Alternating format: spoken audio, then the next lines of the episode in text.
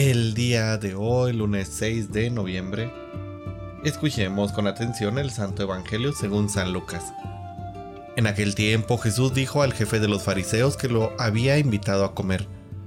Cuando des una comida o una cena, no invites a tus amigos, ni a tus hermanos, ni a tus parientes, ni a los vecinos ricos, porque puede ser que ellos te inviten a su vez y con eso quedaría recompensado.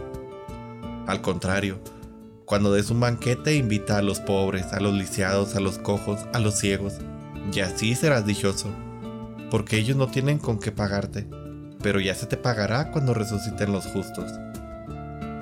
Palabra del Señor. Queridísima familia, iniciamos una nueva semana de noviembre Estamos en esta recta hacia el final del año litúrgico, que bueno, pues ya está en puerta, unos días. Y escuchamos este pasaje del de escritura donde Jesús nos invita a poner nuestros ojos en tantos hermanos nuestros que necesitan de nuestra comprensión y de nuestra amistad. Necesitan ser reconocidos como personas y no como objetos. Y es que nuestro mundo generalmente nos va empujando a la superficialidad.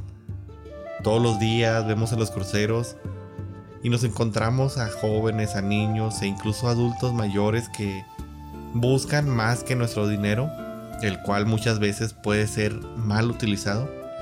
Buscan nuestra amistad y comprensión. Hombres y mujeres que para la gran mayoría de los ciudadanos no son otra cosa más que una molestia, un despojo, una basura. Para el cristiano, estos son los objetos a los que debe estar enfocado nuestro amor, nuestra comprensión. No basta con una moneda para con ello tranquilizar nuestras conciencias, sino que es necesario, como nos lo dice el Evangelio, hacer algo más. Pensemos según nuestros dones y carismas ¿Qué podemos hacer en concreto para nuestros hermanos que están necesitados? Desde necesitados de dinero hasta necesitados de corazón, del espíritu, de la amistad.